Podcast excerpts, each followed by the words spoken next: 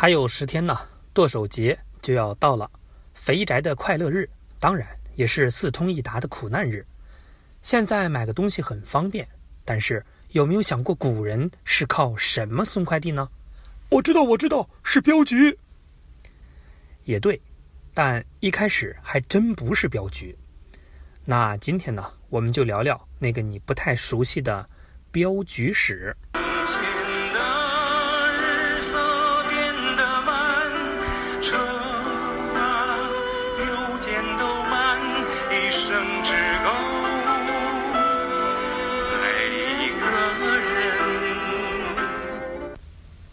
在古代呢，车马邮件都很慢的时代，别说送快递，写信都费劲儿。能用烽火台互相传个消息就不错了。可这玩意儿呢，有一个致命伤：打仗的时候只能说明有事儿或者没事儿，根本没有办法告诉对方具体情况。于是有人就想到，找个人骑马过去说一声，不就好了吗？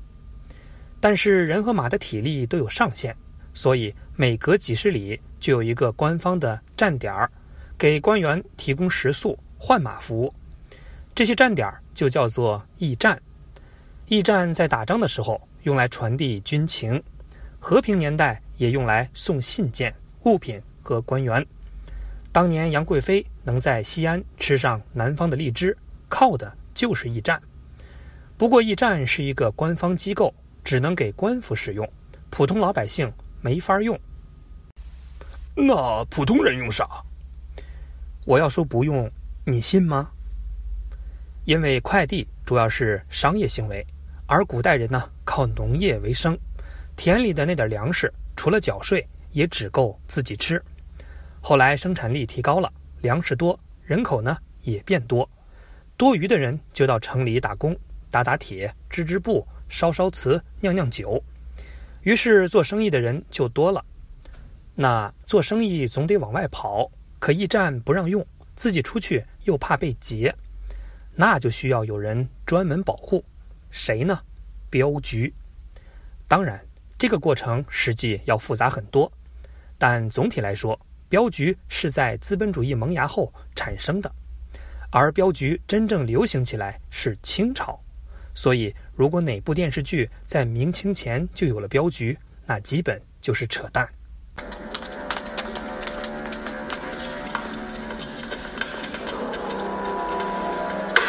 你就是龙门镖局总镖头杜大吉？我就是。你有什么事？我姓殷，特来要你保趟镖。这趟镖非同小可，可是耽误不得。你放心。我龙门镖局开设二十年来，金镖银镖、金银珠宝，就是再大的生意我也做过，可就是从来没有出现过差错。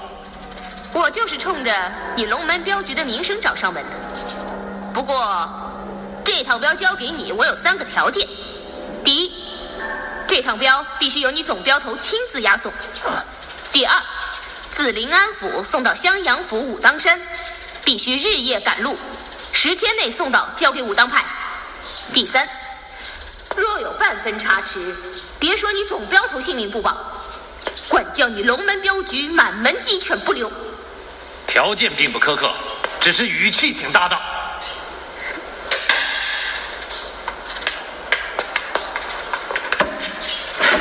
这是两千两黄金，是你保镖的费用。他身上有伤，不得耽误片刻。这趟镖你接还是不接？好，这趟镖我龙门镖局接下来。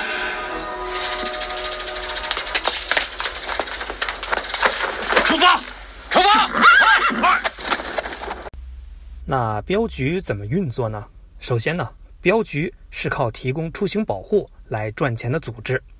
除了送人，业务其实还有很多种，比如信镖、银镖、票镖、物镖、粮镖、坐镖。总之，为了客户的不同需求，镖局可以提供不同的专属保护。但是这个活儿也并不好做。为了做好保护，你知道他们有多努力？咱们先看看镖局里都有哪些人：有眼力劲儿、心思缜密、管理整个镖局、协调各个镖头的大掌柜；武功高强、名震四方，各个镖队的领队、镖头，身体强壮，镖队的中坚力量，镖师，跑得快，嗓门大，负责喊口号兼探子的趟子手，还有任劳任怨、白开水烧得一绝的杂役。如果镖局规模比较小，镖师们就得身兼数职。通常走镖时讲究三会一步，也就是会搭炉灶、会理发、会修鞋、不洗脸。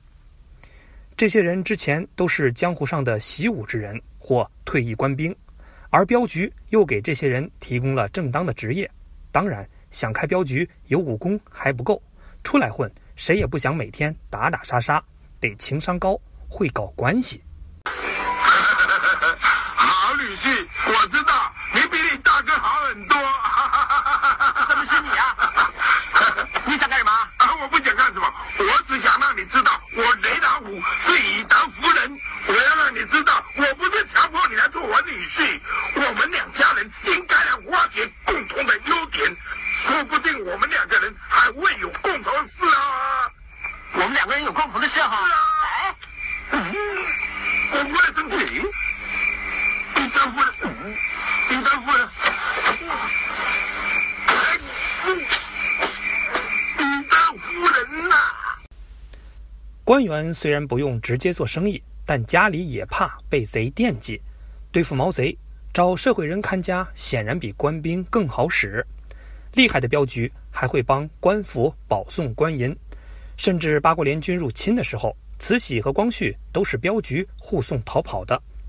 和官府合作，镖局也有好处，有了这层靠山，到哪儿办事儿都方便。日后为客户保镖就更有底气。再说另一方面，劫匪呢是靠打劫行人为生，而镖局要么是保护行人，要么自己就是行人，所以两伙人肯定不对付。不懂啊？懂啊？这叫倭瓜镖，倭瓜镖，看着是倭瓜，是啊，里边已经掏空了。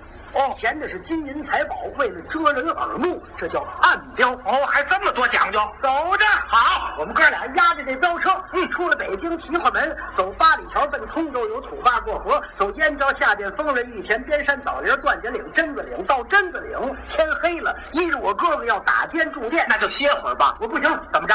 住店更不安全。哦哦，咱是连夜而行，艺高人胆大。虽说是道路崎岖，所幸有蒙蒙的月色，还能看见点儿。走到半夜啊，过一道黄沙岗，前边一片密松林，这时候就听嗖，啪一声剑响，嘡啷啷啷，一棒铜锣交脆。哎呀，怎么了？原来有了得了。嗨，你就甭上口了，不就有贼了吗？有贼了，怎么办吧？这俩跑前面一瞧啊，呵，好家伙，怎么意思？我打树林里蹭蹭蹭蹭。百多名喽啰兵，这么多人，一人一把鬼头刀，雁别翅排开，灯笼火把是照如符咒。瞧这阵势，当中有个骑马的黑大个，手拿冰铁大棍，口念山歌词，怎么说的？嘿，嘿，嘿，嘿，儿子，哎，但实际上呢，为了稳稳的生意，镖局也不会上来就跟劫匪动刀子，能忍就忍，能和就和。同时，也正是因为劫匪的存在，才体现了镖局的价值。所以呢，镖局就要格外留意和劫匪的关系。今后啊，大凡有匪患有乱贼，我们只缴其一，留其二。要是全部缴干净了，还要我这个平西王干什么呢？各位兄弟吃什么呢？所以说，匪患是我们的稻米钱粮，而乱贼是我们的衣食父母。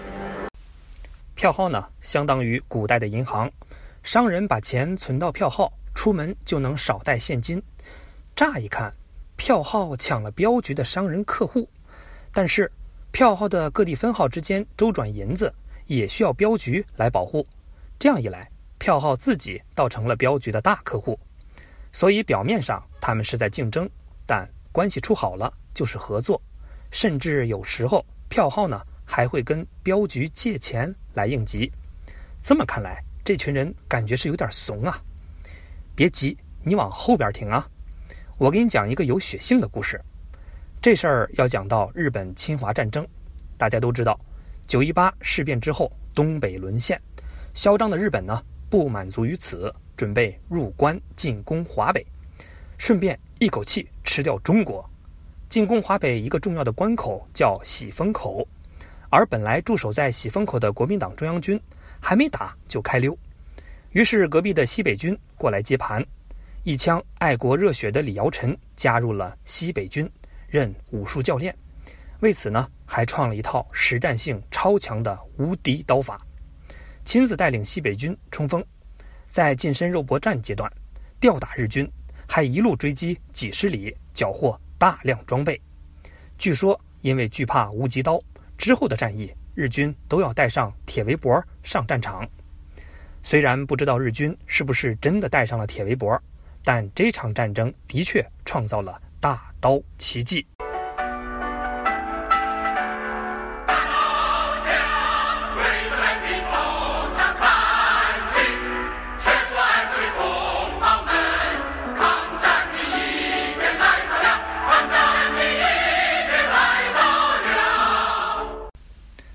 无极刀也鼓舞了全民族抗战的士气，所以呢，真正牛逼的镖师不仅是有本事、有智慧，更有民族气节，在关键时刻可以守护这个国家。镖师李尧臣在加入西北军时，他所在的会友镖局作为当时的行业老大，其实已经解散了十年。镖局作为守护者的历史并不长，因为当火车出现以后，镖局就没了用武之地。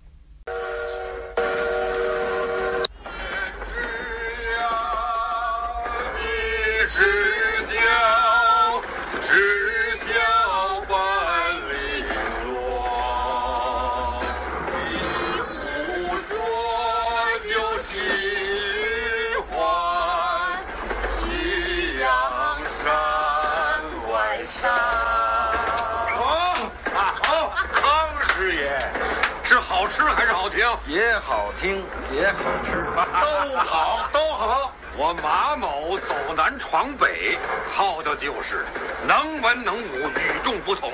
不光吃喝玩乐，更要雪月风华。嗯，写首诗，写首诗，要有风，要有肉，要有火锅，要有雾，要有美女儿，要有驴。哈哈哈哈哈！如今呢，镖局已经不在，出行保护的任务已经被物流行业所替代。那么，马上双十一了，你交定金了吗？